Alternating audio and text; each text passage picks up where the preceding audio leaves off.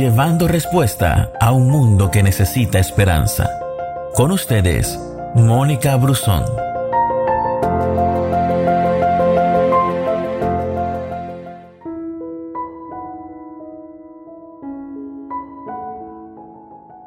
El Salmo 37, en su versículo 7, dice, reposa en el Señor, espera con paciencia que Él se manifieste. No envidies a los malvados que prosperan o te desesperes por sus perversos planes. Aún yo estoy esperando respuesta de parte de Dios a peticiones hechas a través de la oración. Pero, ¿qué está esperando Dios que yo haga mientras llega la respuesta? Lo pienso cada día y la respuesta siempre es la misma. Reposa, quédate quieto y espera con paciencia. Si nadie dijo que fuera fácil y hay momentos en que miramos al cielo y preguntamos, ¿cuándo, Señor?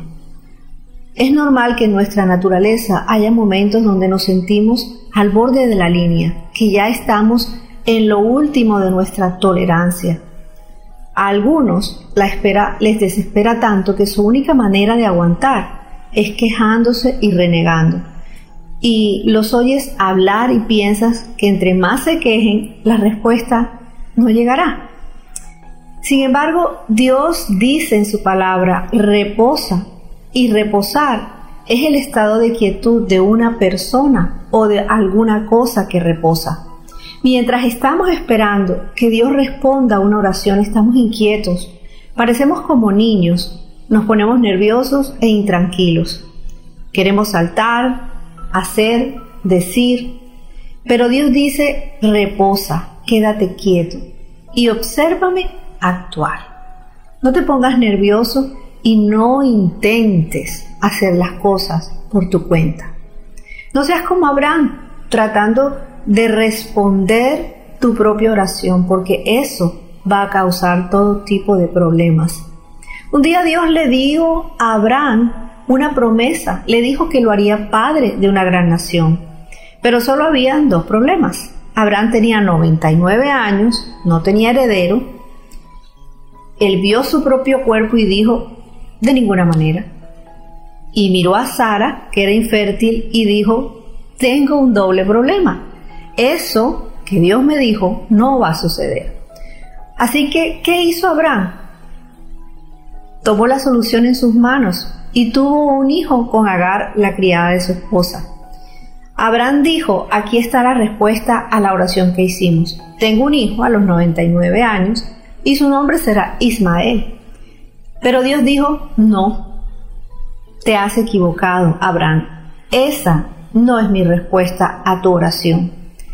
Esa es tu respuesta a tu oración. Yo te voy a dar un hijo que viene por milagro y Sara será madre y tú le vas a llamar Isaac, que significa risa.